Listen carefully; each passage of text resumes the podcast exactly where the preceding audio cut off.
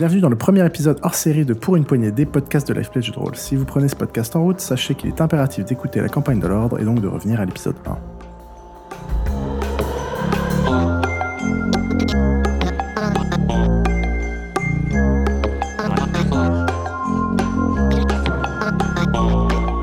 Pour ce premier épisode hors série, nous n'allons pas jouer, mais parler du podcast en donnant la parole aux joueurs et surtout en répondant à vos questions postées via les réseaux sociaux.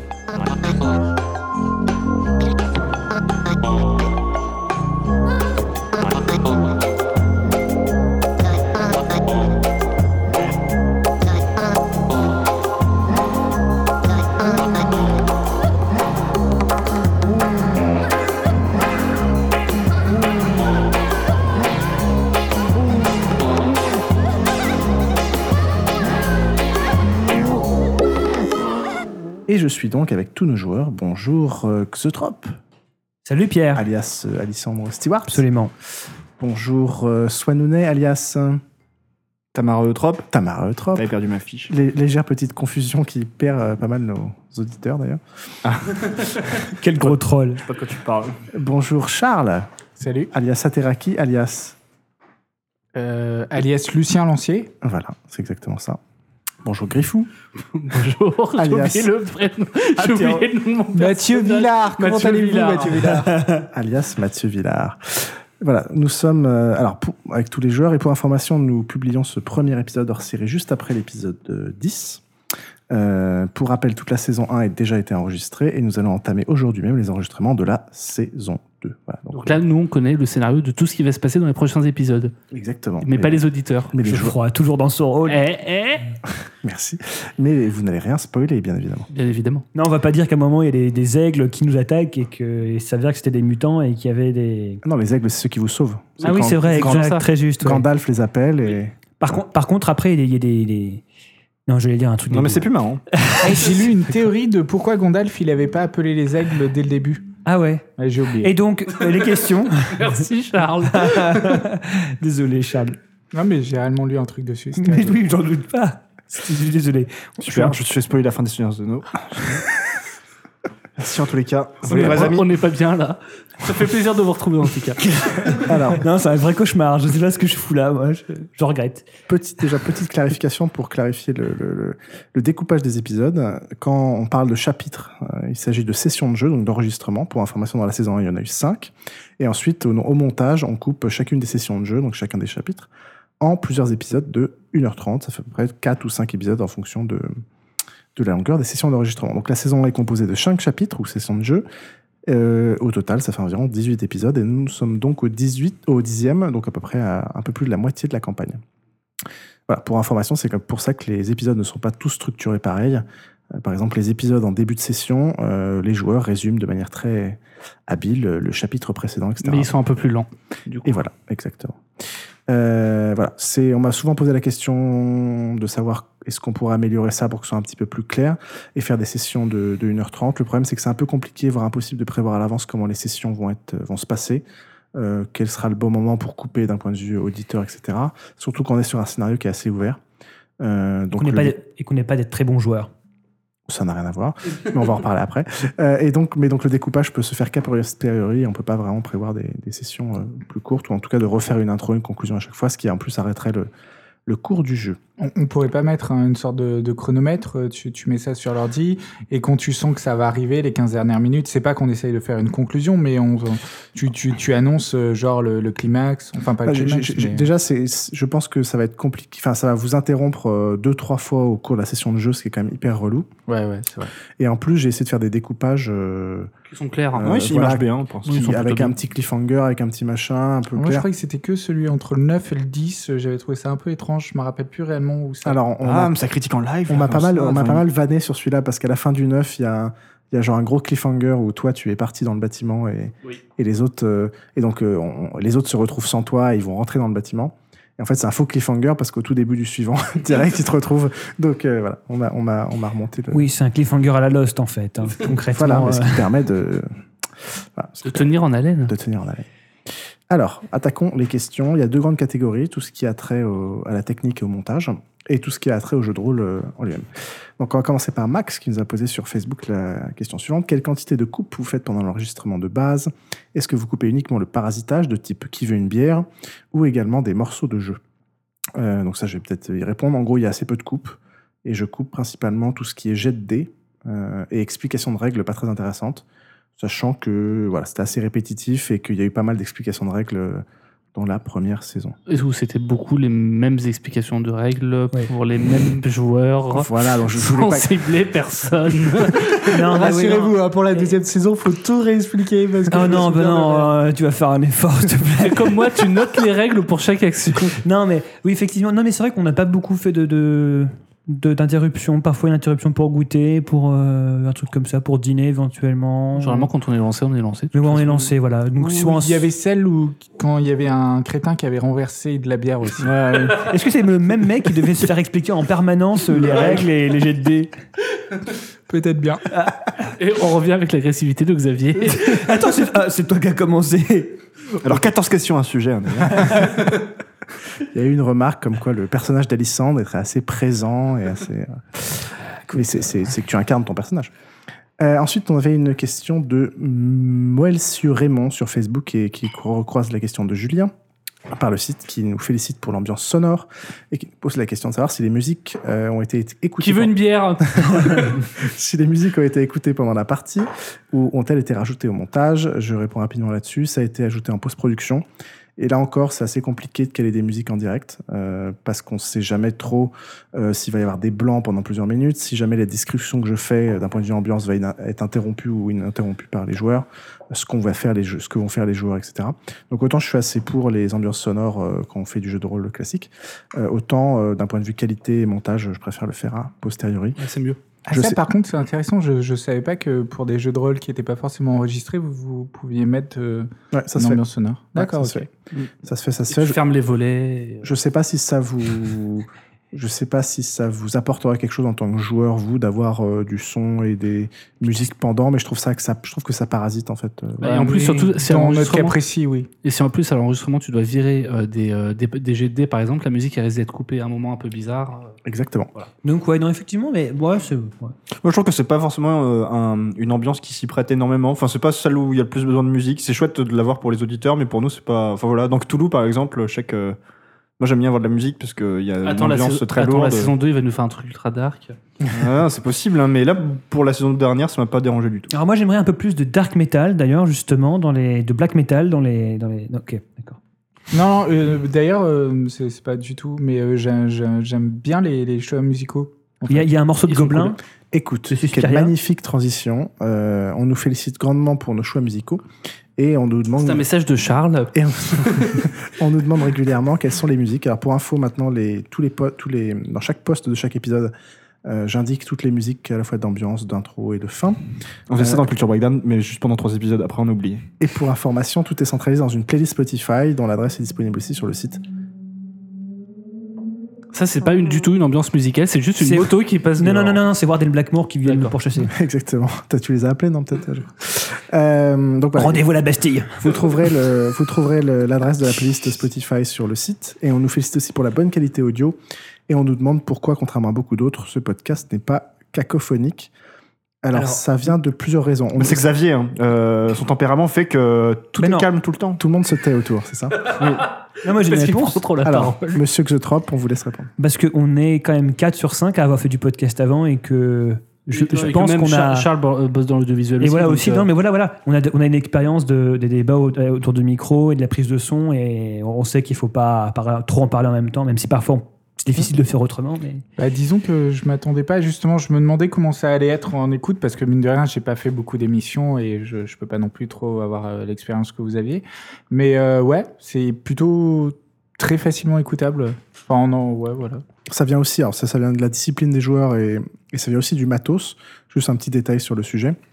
Euh, on est dans une, une sorte de vrai studio, entre guillemets, dans le sens où le retour qu'on a, nous, du son individuellement quand on parle dans le micro, c'est vraiment le son qui est enregistré euh, et qui sera diffusé aux, aux auditeurs. Donc si ça devient... C'est-à-dire que là, là, quand Pierre parle, je l'entends à travers un casque. Je l'entends pas, j'entends pas sa voix directement. Exactement, moi c'est pareil.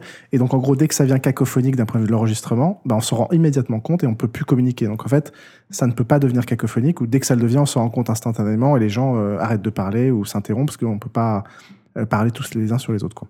Donc ça vient de la qualité formidable de nos participants, sans, Oh. sans De nos partenaires. On n'aura Et- pas beaucoup des compliments comme Et ça. du matos, pour si vous voulez avoir du détail sur le, parce qu'il y a souvent des questions sur le matos, euh, il y a un post sur le blog dédié à comment est-ce que le studio fonctionne avec les, les micros, tout ça. Chacun a son micro, chacun son casque, etc. Oui, Geoffroy. J'ai une question à moi, du coup. Est-ce que tu vas continuer les, les billets de blog euh, alternativement une semaine sur deux euh, pendant la deuxième partie de la, la saison? Je, alors peut-être pas, au Est-ce que tu même- auras autant de sujets Voilà. peut-être pas au même rythme, mais le but est de mettre de plus d'informations possible ouais, sur le sur le site web. Ok. Voilà. Ensuite, c'est des questions qui a trait au, JD, au jeu de rôle. Euh, donc il y a Romain de Facebook qui ne connaît pas vraiment le JDR et qui se demande euh, mon niveau d'expérience en tant qu'MJ. Euh, et il trouve fascinant de réussir à faire un live play qui sache rester cohérent alors que les personnages n'en font qu'à leur tête parfois. Quitte à, Quoi? quitte à pousser le MJ à repenser une scène donnée. Est-ce qu'il y, a- y une mention spéciale à la, à la fameuse partie où on s'est retrouvé à la Bastille, euh, qui était vraiment un monument de bon sens et de. Je pense que ça allait sans dire et que c'était pas le cas de, de surligner. Merci Alors, il n'y a, pas de mention et de contexte. Euh, je vais répondre sur le MJ. Moi, en gros, je joue au jeu de rôle depuis la sixième, donc ça fait à peu près 20 ans, sous diverses euh, formes. Euh, mais j'ai pas pratiqué depuis très longtemps. Ça fait à peu près 8 ans, et là, je reprends en gros grâce à ce podcast. Mais j'ai surtout été joueur et moins MJ. Euh, les, jeux, les joueurs, eux, il y en a assez peu qui ont une vraie grosse expérience. euh, Grosse expérience quasiment. Euh, Swan a beaucoup joué avec Toulouse. Non, non, non. Enfin, il a- tout. J'ai joué deux fois à Cthulhu, mais plus, plus, plus jeune, j'en ai pas fait, j'en ai fait pas mal en- au collège. Et avec Xavier, on a commencé il y a deux ans maintenant. On avait fait une campagne à la base de Donjons et Dragons. Euh, ouais. Et puis moi, j'ai fait un peu de Warhammer jeu de rôle euh, au, au lycée. Et moi, du coup, c'est seulement mon deuxième jeu de rôle et ma deuxième campagne. Alors, moi, j'ai fait du jeu d'enquête. euh, je me rappelle plus du titre, par contre. C'était une sorte de Cluedo, et puis voilà. Une sorte de murder, un peu peut-être Ouais, ça devait être ça. Je- Mais c'était il y a quelques années aussi. avec- un truc avec des mousquetaires aussi. Hmm. D'accord. Bref. Donc à MJ, moi, j'ai plutôt de l'expérience en tant que joueur et des joueurs plutôt euh, pas débutants mais euh, sensi- sensibilisés quoi. Donc en gros, le, le challenge du MJ, c'est en effet de s'a- s'adapter au surtout quand on a un scénario maison et moi j'aime bien faire des choses en, mode bac à sable. Euh, et en plus, il y a la pression, le fait qu'on soit enregistré, que ce soit du live play. Mais personnellement, c'est ce qui me motive, c'est-à-dire être capable de, s'occuper en tant qu'MJ. C'est pour ça que je préfère les scénarios maison, de devoir improviser, etc. Sinon, je pense que je m'emmerderais en termes de mastering. Donc oui, c'est ça qui est fascinant avec le jeu de rôle, et c'est aussi pour ça que j'y joue. Une question de Florent de Facebook. On est un peu dans les choux quand on parle de toréador et autres comparses. Il aimerait connaître les capacités d'un vampire moyen pour mieux apprécier les spécificités de chaque personnage. Mais il n'y a pas besoin, même nous, on n'a rien compris. Alors, Non, justement, mais ouais, ça, enfin. Donc, y a pas besoin. Je sais pas si c'est très utile, très honnêtement. Enfin, Alors, Si, si, ça l'est. Si, en fait, ça l'est, mais. ce, que- ce que je trouve très intéressant, c'est que justement, l'auditeur est dans la même situation que vous. Ça fait partie d'un scénario, enfin, d'un scénario de découverte de l'univers. Donc, euh, cet auditeur a exactement la même position que les, que les PJ. Ça, je trouve ça plutôt intéressant. Et le but, c'est que la suite, justement, sera l'occasion de découvrir un peu plus les autres factions, les pouvoirs, etc. Oui, bah, là, on- là, dans le deuxième épisode, on a combattu un Malkavien. Oui. On va rencontrer dans, les, dans le, le prochain, Ah non, non, la on prochaine pas- session. on pas- Non, mais on, rencontre un autre type de vampire aussi dans la prochaine session. session. Oui, c'est vrai, oui. Voilà. Mais donc, du coup, euh, effectivement, le Malkavien est très puissant. Enfin, euh, il a des pouvoirs qu'on n'a pas, il a des capacités assez étranges. Très basé Euh, sur le psychisme, tout fait. Donc voilà, en fait, euh, ce qu'on a compris, nous, à ce moment-là, ce qu'on avait compris, c'est qu'effectivement, euh, il y avait des vampires qui avaient des capacités bien différentes des nôtres. Et nous, en fait, on se trouve pas, on n'est pas moins puissant, mais on est peut-être moins expérimenté. On a des capacités qui sont moins développées, mais dans l'absolu, on n'est pas moins puissant ou plus Ce que, ce puissant. que- ce que j'avais trouvé intéressant, c'était la remarque de, de Swan qui disait, euh, enfin, en découvrant les pouvoirs, ou je sais plus si c'était Swan ou Tata, on est, on, est, on est surpuissant avec tel et tel pouvoir, euh, je trouve ça ouf. en fait, en fait, vous vous rendez compte qu'il y a des choses euh, autrement puissantes de manière différente, etc., et que c'est pas forcément aussi simple que ça. Donc, le, le but, c'est que ce soit un scénario de découverte, donc vous allez apprendre petit à petit, les auditeurs aussi, plus d'infos sur les vampires, etc. Et je trouve que ça fait partie de l'ambiance. Une question de Pierre de Facebook. Il pensait qu'il allait se faire chier à écouter d'autres jouer, mais il dit que finalement nous parvenons à bien rester concentrés sur la partie. Est-ce grâce à un montage aux petits oignons ou à des joueurs super disciplinés? Les deux. Ah non, non, pas les deux. C'est les deux, je suis désolé. J'attends, je veux savoir si, je veux savoir C'est les si deux. Pierre va nous lancer des fleurs ou s'il va se lancer lui-même. Mais attends, euh, ouais, voilà, c'est qui ce Pierre Vous pouvez aller voir sur Facebook, ça n'est pas moi. Euh, alors, pour moi, ça vient principalement euh, des joueurs. Il est gentil. Non, non, c'est le montage aussi. non, non, enfin, le montage, on- comme on disait tout à l'heure, il n'y a pas beaucoup de digressions. Les, les rares digressions, c'est parce que les règles n'ont pas été comprises ou des choses comme ça. Euh, pour moi, ça vient principalement du fait que, comme en étant podcasteur et comme vous avez un micro devant vous, le micro, vous savez qu'il est là et dès qu'on allume le- l'enregistrement, vous, savez, vous, êtes, vous savez que vous êtes en mode que vous, vous allez être réécouté. Il nous canalise. Donc, les mine de rien, je pense que le micro euh, vous canalise. Euh, voilà. Donc, je pense que c'est. Je sais pas du tout de quoi tu parles. Avant l'enregistrement, là, c'était pas du tout le bordel. Euh, ensuite, il dit que sa pratique du jeu de rôle est assez éloignée de la mienne, euh, c'est-à-dire moins d'opposition entre le MJ et les joueurs. Euh, voilà. Alors, on n'a pas vraiment d'opposition à avoir Alors. avec toi. Il y a beaucoup d'opposition entre les joueurs, par contre. Mais Oui, ça, oui, ça, il peut y arriver. Non, mais dans l'ensemble, on se comprend, même si, je veux dire, il y a toujours des petites discussions. Ou... C'est un autre problème. Alors, c'est parce que vous.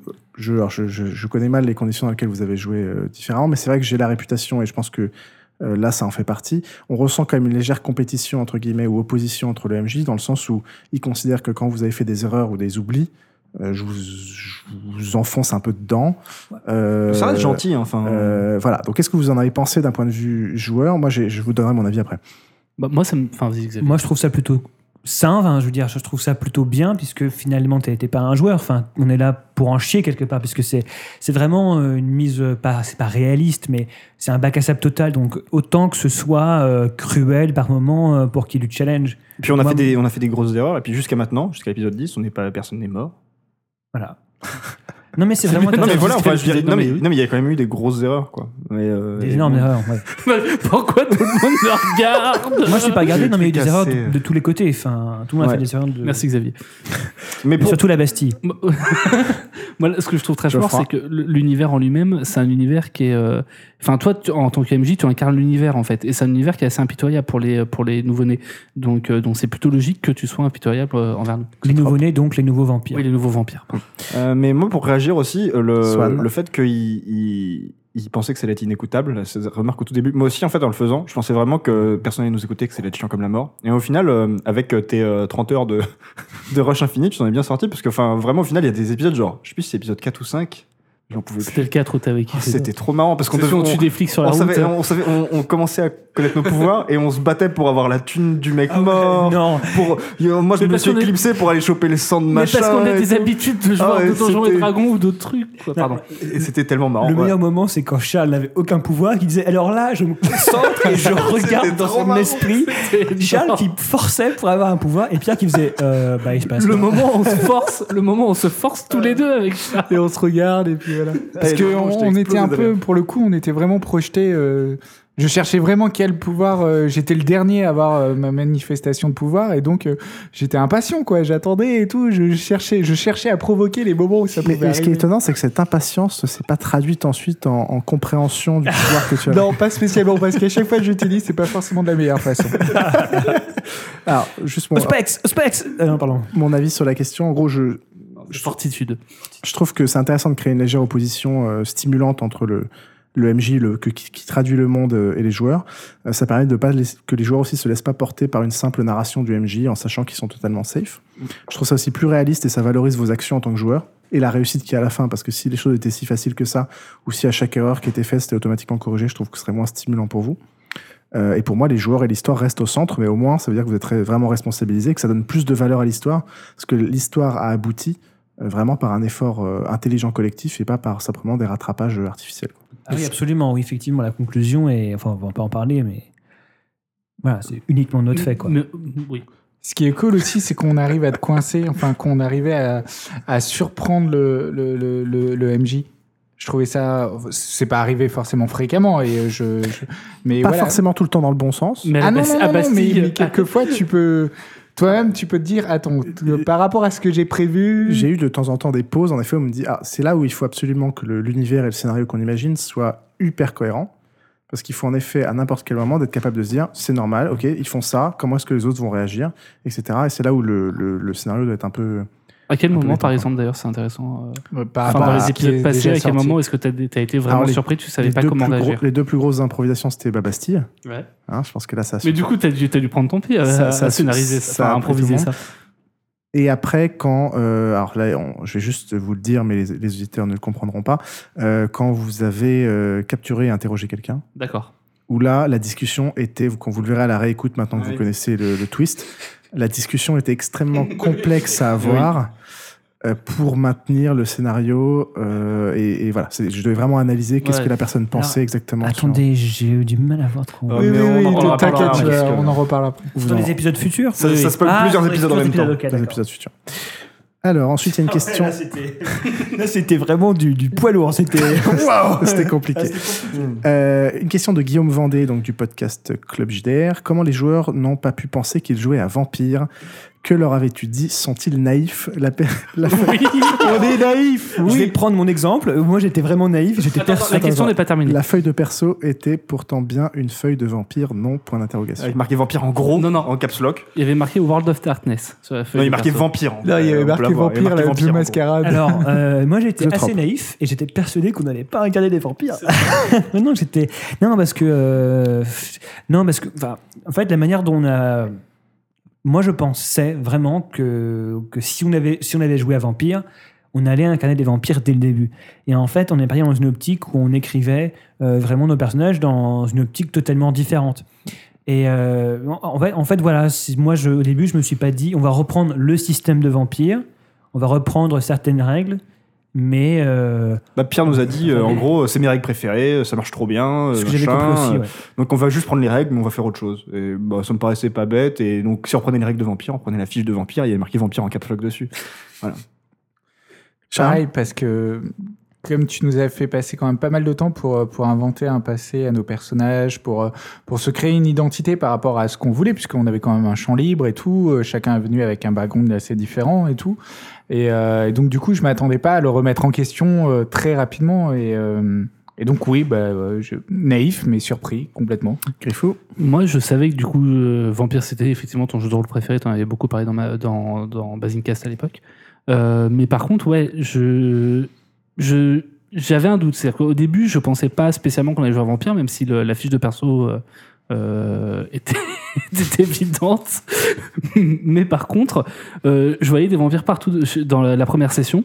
Euh, Jusqu'à la fin, jusqu'au moment où on, ren- on rencontre, euh, on rencontre euh, notre cire, euh, je vois des vampires partout. Pour moi, c'est pas Max, c'est Maxime? Maxime. Maxime est un vampire pour moi. Tout le monde est un vampire pour moi. Quand on arrive dans une auberge, on va voir des vampires. Et, et je le dis à ces moments-là. dans la- l'absolu, c'est le cas. di- directement à la fin du premier épisode, et je sais pas, si- je sais plus si tu avais regardé le montage. Quand on, tu, tu fais, tu fais l'espèce de, de truc genre là vous vous réveillez, vous voyez vous êtes tous ensemble, et il y a Maxime qui est au fond de la salle, Mm. euh, qui, a, qui a une mitraillette à la main, etc. Et pour moi là directement euh, après la partie, j'ai dit à tout le monde euh, bon bah c'est bon on est des vampires, c'est c'est évident pour moi, ça y est on a été transformés tout ça. Et tout le monde Moi, m'a dit cru. non. Moi, j'ai pas cru. Tout le monde me disait non. Alors, je sais, effectivement, on peut paraître, on peut passer pour des abrutis, hein, euh, je le comprends, hein, mais, C'est sûr. mais, ah, bah, merci. Alors, Non, je parle pour nous tous. à, à votre décharge, en effet, j'avais dit à tout le monde, et c'est vrai que j'aime beaucoup les règles de Vampire et World of Darkness. Et à votre décharge, encore une fois, je les utilise souvent pour des mondes différents, univers maison, post-apo, etc. Autre élément à votre décharge, j'avais créé un beau livre du PJ avec un background très complet de l'univers mortel C'était magnifique. pour vous dérouter et qui en fait va aussi être un petit peu utile quand même pour la suite. Et d'ailleurs, ce, c'est- ce document en PDF est dispo sur le site web. Euh, et l'idée euh, était de rendre le background humain assez précis et complet, aussi pour détourner un peu l'attention, mais aussi pour enrichir les personnages humainement. Euh, ce que tu dis, Charles, sur on a passé tant de temps à concevoir le, notre background mortel que je pensais pas forcément qu'on allait euh, tout remettre à plat entre guillemets pour passer vampire. Mais en fait, c'est ce que je trouve intéressant, c'est que normalement quand on joue à vampire, on passe pas assez de temps sur son background mortel, ce qui fait que ça enlève toute une dimension hyper intéressante à son à son à son personnage en fait. Et donc je trouve pas que ce soit une perte, au contraire, je trouve que ça permet d'avoir un personnage qui est beaucoup plus réaliste, riche, euh, etc. Voilà. Alors, question suivante. Barberousse de Twitter. Qu'est-ce qui vous a fait choisir un personnage féminin, masculin Est-ce que cela influence votre jeu? Donc ça, c'est, pour rappel, il y a deux joueurs qui incarnent un personnage masculin et deux joueurs qui incarnent un personnage féminin. On va peut-être interroger les deux joueurs qui incarnent des personnages féminins, à savoir Xotrop incarne Alissandre. On va commencer par toi. Bah, je sais pas trop en fait. euh. Est-ce que tu as pourquoi ce choix et est-ce que ça a une influence sur ton style de jeu? Alors, comme on peut le voir, euh, je- mon père Alissandre est très bourrine, donc euh, je pense que, enfin, je l'aurais joué comme ça, même si ça avait été un garçon. Euh, C'est un social justice warrior, donc du coup, mais euh, comme je suis un social justice warrior euh, qui est la cause LGBT, euh, et bah voilà. Non. cohérent. Comment? C'est cohérent. C'est cohérent. Non, en fait, le truc, c'est que d'une part, je, je sentais venir qu'on allait être, euh, que ça allait être une sausage fest, une sausage fest, si euh, je prenais pas un personnage féminin, et que ça m'aurait gêné qu'on soit euh, quatre personnages en masculins. même temps, on est quatre joueurs. Mais on est quatre joueurs, effectivement. Mais après, euh, je sais pas si je, si la manière dont je joue à Lysandre est très, très cohérente. euh, je sais pas trop. Euh, moi, je, effectivement, c'est pas cohérent vis-à-vis de forcément de mes capacités sur le papier. C'est plus ça, c'est plus- que le côté féminin. plus Mais ça. euh, moi, je pense que. Après, euh, je n'ai pas particulièrement non plus calculé euh, le truc, en fait. Swan qui incarne euh, Tamara Eutrope. Moi non plus, je sais pas trop pourquoi. Je juste, bah, c'est un jeu de rôle. On se peut se mettre dans un personnage euh, à part. Moi, je suis un grand mec euh, qui pue euh, Avec de la barbe. et malade- maladroit. Et je me suis dit, bah voilà, je vais faire une fille, euh, Tu sens très bon. voilà, qui qui pue pas et, et, qui- et s'est qui est pas touché ce matin. Et qui s'appelle le trope. et qui s'appelle Eutrope. Alors, oui, alors. non, enfin là- voilà, je, je, je, je sais pas trop quoi répondre à cette question. Ça me, ça me, ça me- m'a pas, je sais pas. Merci. De rien pour. euh, c'était- C'était les questions. c'était les questions. Xavier, tu veux terminer? Non, oui, alors euh, j'aimerais qu'on revienne justement sur le personnage de Swan. Est-ce que Swan ne m'a pas donné mon autorisation pour euh, prendre mon nom de famille? Donc je vais l'attaquer en justice. Euh, là, comme Jacques-Yves Cousteau a fait avec son fils. Euh, moi, je vais attaquer. euh, oui, tu vas voir, c'est super drôle comme histoire. Et voilà, donc euh, Swan, euh, rendez-vous au tribunal. D'accord. Tu peux demander à Pierre, ça, ça coûte cher, pardon. Ah ouais? Ta gueule. Euh, alors aussi, je pense qu'il faudra qu'on change un petit truc au niveau des noms, parce que chacun a un prénom, un pseudonyme et en plus un nom de perso. Bon, je pense qu'il va, Sachant falloir, qu'en plus, enfin, il va falloir qu'on trouve une manière euh, d'être un peu plus, enfin d'en choisir un, parce que je pense que les auditeurs sont un petit peu perdus dans dans qui est qui. Ça vient de me revenir. Une question de Meles Badger via le site web. La saison 2 va-t-elle continuer avec du V20, donc euh, version 20e anniversaire de Vampire la Mascarade? Avez-vous des projets pour d'autres jeux de rôle? Alors, euh, donc, euh, en effet, on va continuer sur du Vampire euh, la Mascarade 20e anniversaire. Il nous pose aussi la question, j'ai oublié de savoir si on va jouer le reboot qui s'appelle Chronicles of Darkness, qui est en gros Vampire Requiem. La réponse est non. Et pour ce qui est des autres univers de classique World of, Darkness, on va les approcher, les autres univers, mais les joueurs n'incarneront pas des, des loups-garous, des, Des fées. esprits, des fées, tout ce genre de trucs. Quel bordel. Euh, et pour ce qui est des autres jeux de rôle tout court, il est en effet probable qu'au bout d'un moment, euh, euh, on change d'univers, surtout que je fais en ce moment une, une divers folie d'achat en crowdfunding.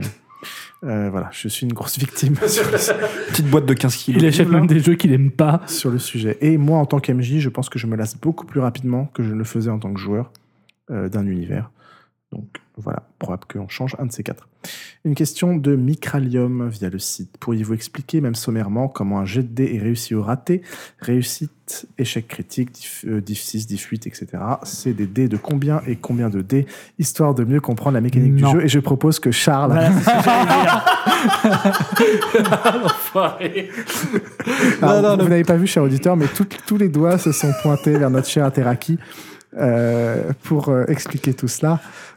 Euh, mais- Il Alors, a sa tête on, entre on ses a mains. un dé à combien Ça de fait faces six mois. déjà C'est un dé à 8 faces à peu faces, près Ouais, voilà. À peu près. Et euh, 10 faces, Charles. Ah. C'est 0 à 9. c'est 0 à 9 Oui. ok, on va s'arrêter là. Donc, la spécificité de Vampire, c'est qu'on ne joue qu'avec qu'un seul type de dés, ce sont des, des 10. Ce qu'on appelle la difficulté, c'est, euh, voilà, on pose une borne, et si jamais, par exemple, on dit difficulté 6, si le résultat est égal à 6 ou supérieur, dans ce cas-là, le dé est considéré comme une réussite. Donc, en gros, plus la difficulté est Là, élevée, plus avoir des réussites euh, est difficile. Oui, mon cher. Et pour savoir Geoffroy. typiquement le nombre de, de dés qu'on lance, on prend enfin, pour un jet euh, dextérité plus athlétisme, on va jeter le nombre de dés, de, de qu'on a de points en dextérité, le nombre de dés qu'on a de points en athlétisme. Donc si on a 3 en, dextérité et 3 en athlétisme, on lance 6 dés. Et ensuite le, le nombre de... euh, Enfin, si on a réussite. à difficulté, euh, difficulté 6, donc la difficulté, la difficulté classique, euh, le nombre de dés qui ont 6 ou plus euh, vont dépendre du nombre de réussites. Alors là, je pense que la moitié des auditeurs n'ont rien compris. Et encore Parce qu'après, genre, si tu utilises une arme, après, il faut savoir le nombre de points de dégâts que ça fait. Enfin, c'est un bordel. Ouais, Mais les dégâts, c'est autre chose. Après, Oui, non, après, il y a aussi voilà. les échecs critiques. Les échecs critiques annulent une réussite, alors qu'un échec normal n'annule pas une réussite. Alors, donc quand- quand un dé fait 1, il annule une réussite. Et si jamais à la fin vous avez que un 1 qui reste, en gros un score négatif, là ça devient une réussite une, euh, un échec critique. Il n'y a pas de réussite critique. En gros, la réussite critique, euh, c'est. euh, Ça annule, enfin, elle ne peut pas être annulée par un échec critique. bref, vous C'est un comprenez. bordel. C'est- pas si compliqué que ça. Euh, je, je vous invite à, à- à lire les règles de World of Darkness. Euh, et je pense que de toute façon, peut on va- faire un article de on- blog, On, va réexpliquer ça euh, pour la saison 2, une euh, xème fois. Pour terminer, les questions, une question de Misha. Tiens, elle s'appelle comme ma femme, comme c'est c'est marrant, ça. Quel est le but final du jeu et quand est-ce que ça s'arrête? Elle en a marre de partir de chez elle le samedi mais- après-midi. En fait, je crois que c'était sur un forum Minecraft qu'elle a dit ça, non? Oui, Voilà. Merci. Non, parce que souvent, le jeu, la question qu'on te pose quand on, on parle de Minecraft, mais c'est quoi le but du jeu? Et ça s'arrête quand? Bah, c'est tuer les dragons Voilà. dans le Nether. Voilà. D'accord. Ah Mais ça, ça s'arrête pas après. Alors, euh, bah, Enfin, écoute, euh, alors en fait, en fait, la, la fin du jeu, ce sera peut-être le moment où on aura chacun une vie vraiment marquée et où on décidera de la prendre en main et, et qu'on partira. euh, Parle pour toi, Xavier. ouais, hein? Bref. Euh, non, non, mais euh, bah, la fin du jeu, il n'y a pas de fin du jeu. Le but du jeu, c'est de raconter une histoire. Donc, à partir du moment où on a envie de continuer à en raconter, euh, on continue le jeu, quoi. Je pense que c'est. Voilà. Et où personne n'est lassé. Voilà, exactement. C'est exactement ça. Voilà, ce n'est tout pour les questions. Peut-être un retour. Et quel est le but du jeu? On n'a pas, on n'a pas répondu à ça, je crois. Bah, de, Pour moi, c'est de raconter une histoire de C'est manière, de se faire plaisir. de manière collective, quoi. Mais si vous voyez un autre objectif à faire du jeu de rôle, ça m'intéresse d'entendre. euh. Développer les capacités Pas sociales, euh, à ne pas le, s'ennuyer le seul chez travail collectif. euh, en boule en pleurant. Ah, Arrêtez de parler ensemble. Qu'est-ce que t'as dit ça, ça se met sur un CV, euh, j'ai fait du jeu de rôle. Non. Ah, ça, c'est une grosse question. Euh, Il y en a qui ont essayé. Ils ont été Ils ont des problèmes. hein. Alors parfois, tu, si tu es dans la technique, tu tombes sur le bon recruteur euh, qui est le CTO euh, qui kiffe aussi. Mais souvent, c'est malheureusement encore euh, plutôt vu de manière assez euh, négative. Péjoratif. Mais c'est le travail d'équipe, c'est la collaboration. Ouais, mais les gens voient pas ça parce qu'ils pensent que tu vas aller piller des tombes. euh. c'est pas faux. Euh, après, tu peux. Tu penses qu'elle y est toujours, cette image, Ah, sérieusement bien sûr, bien sûr. Euh, même des gens de mon âge, hein, quand je dis que je fais du jeu de rôle, euh, oh là là, ça fait bizarre. Et d'ailleurs, c'est un, ve- un vecteur, je trouve, de diffusion hyper euh, intéressant, le live play. J'y ai repensé là quand j'ai fait écouter le, le podcast. C'est quelqu'un qui, qui fait absolument pas de jeu de rôle et qui savait pas ce que c'était. Euh, c'est au final euh, la meilleure façon de présenter qu'est-ce que le jeu de rôle et même de l'apprécier sans la, sans la peur de quelqu'un qui débarque dans une salle et doit dire des trucs. Euh, donc simplement écouter l'histoire euh, rassure les gens et, et ils comprennent qu'en fait on raconte une histoire et que c'est cool. et que- Voilà, donc je pense que le live play a son, son On rôle des dans le- la démocratisation du, du jeu de rôle et ce que c'est. Euh, passons un peu au retour des joueurs. Vous avez fini la première saison, vous avez réécouté vos parties au même rythme que les auditeurs, donc vous en êtes à l'épisode 10. Oui, voilà, on va pas spoiler la suite. Euh, Qu'est-ce que vous en pensez à la réécoute? Est-ce que vous avez un message à faire passer aux auditeurs à ce stade ou- Je suis désolé. non, euh, je sais pas. Moi, je, moi, je. Moi, j'ai un message. Ouais. La vérité est ailleurs. Euh, non. J'ai un message aussi, hein, pour moi, ça va pas s'arranger. Ah non, ça va pas s'arranger. Alors là, si on Ah peut non, mais dire- c'est de pire en pire. hein. Alors, pour les auditeurs sérieux, si vous avez trouvé que jusqu'à maintenant c'était chaotique et compliqué, épisode 11, ça commence à devenir le bordel. C'est-à-dire que là, là, il reste deux sessions. Deux c'est ça sessions. ouais. Voilà, donc là vous venez d'avoir vos premières visions. Dans deux Ok. mois, vous allez Ouais. avoir la conclusion. Euh, ouais. Un peu plus, ouais. Et euh, voilà, vous allez, vous allez vraiment. Ça- on va en chier. Donc, euh, autant vous Mais par contre, moi, je trouve que ça devient de plus en plus intéressant. Ouais, c'est vrai. Et il y a moins de combats. Ça, c'est aussi à souligner, c'est que c'est les, les parties combat, euh, fight euh, aux armes, etc. Donc comme là, on vient de l'avoir euh, contre le Malcavien, comme on l'a eu avec les flics, euh, plus ou moins dans, le, dans, dans, la, dans la ruelle près de, la- près de la Bastille. C'est des choses qui vont plus ou moins disparaître. On va être beaucoup plus dans euh, la manipulation, l'enquête. euh, le côté un peu, euh, un, un peu intrigue euh, de, de vampire et que, et que moi je trouve plus intéressant. J'ai beaucoup, j'ai plus aimé cette deuxième partie que, que la première. Mais euh, c'est vrai que le. Ça- ce qui était un peu compliqué parfois, c'est qu'on avait, euh, on avait du mal à appréhender l'univers. Euh, les premières parties, notamment les deux premières parties qui étaient assez laborieuses. Et donc en fait, la première partie était un peu laborieuse parce que du coup, on n'était pas. on n'était pas trop au fait des règles. Euh, la deuxième partie était aussi un peu compliquée parce qu'on était mis devant le, fait accompli qu'on enfin, on était devenus des vampires. On a un petit peu eu du mal à, à- comprendre tout ce qui était lié au vampirisme, le sang et tout, etc., l'huma- l'humanité. Et je crois qu'en fait, c'est à par- à partir de la troisième session qu'on a vraiment commencé à être euh, à l'aise avec les règles, avec euh, la manière de jouer. Et aussi, on passait d'une configuration typiquement ul- ultra bac à sable à un truc un peu plus guidé avec la troisième session. Et bah, la troisième, la troisième, on était guidé quand même. Oui, c'est la troisième. En oui. gros, il y a une alternance. Il y a à chaque fois une enquête un peu guidée, un bac à sable, une enquête un peu guidée, un bac à sable. Et en Donc fait, la on première est plutôt, la prochaine est plutôt bac à sable. Et en fait, la, celle où on était vampire était vraiment très bac à sable. Et là, on était complètement perdu. Là. Enfin, La toute première, ouais. La deuxième, la, La deuxième. deuxième, Oui, enfin, la deuxième. Bah, à votre décharge, euh, déjà, c'est un scénario de découverte. Donc, en effet, le but, c'est que vous êtes un peu paumé dans, dans l'univers. Et en plus, c'est un scénario de, de traque, de fuite, de surprise. Et- Euh, donc, il est évident que tout ça vous met dans une. Enfin, vu de l'extérieur, les gens peuvent trouver ça un peu euh, facile, mais euh, en fait, c'est pas si simple que ça. Un autre problème, c'est qu'on n'avait aucune quête personnelle. C'est-à-dire qu'on avait nos personnages à nous, à part survivre, n'avaient aucun objectif personnel qui aurait pu les guider vers quelque chose, euh, Mm. puisque même s'ils avaient des objectifs personnels Je avant, c'était des objectifs qui étaient, euh, qui étaient du, au moment où ils étaient mortels. Euh, dès que tu passes immortel, tu as des soucis bien plus importants qui peuvent arriver, mais t'as pas mon objectif final à moi, c'est de trouver tel artefact à tel endroit. Enfin, voilà. Tu sais que c'est pas vrai, ça, Geoffroy. Et je parle pas de choses qui se passent dans le futur, c'est que dans, dans les parties d'après, c'est pas vrai. On, a, on a vraiment des, en tout cas, je parle pour moi, peut-être pour toi aussi, peut-être pour Swan, on a quand même des objectifs personnels. Oui, non, mais euh, au moment où on est vampire, la- la- la- la- le- juste après qu'on sorte de- de- du gîte euh, et qu'on arrive à Paris, on n'a pas d'objectif. Et c'est ça que je trouve Voilà, intéressant, c'est- qu'en fait, vous avez un background avec des objectifs, et tout d'un coup, il y a un, élément euh, perturbateur. Et là, ça vous force à, à revoir ces objectifs euh, euh, personnels à l'aune euh, de toutes ces perturbations. Quoi. Et ça, je trouve ça, c'est c'est difficile à gérer, mais je trouve Ouais. ça, c'est ce que je trouve. euh, Enfin, mon objectif au tout début, c'était, euh, si je me rappelle bien du background de mon personnage, c'était de- d'essayer de, savoir quel- de quoi était mort mon père. Euh, ça, finalement, on s'en fout. Je suis devenu un vampire. Mon but à moi, ça va être d'essayer de survivre. Mais du coup, j'ai plus forcément cette quête-là en tête. On va, ouais, on va être obligé de s'arrêter là parce que j'aurais une réponse à te faire, mais euh, on- Ouais. on- il y aurait du spoil, donc on va, on va s'arrêter là. Euh, ok, donc, et un message donc pour les auditeurs, ils vont en chier, tout ça, ça va être bien. ça va on va en chier.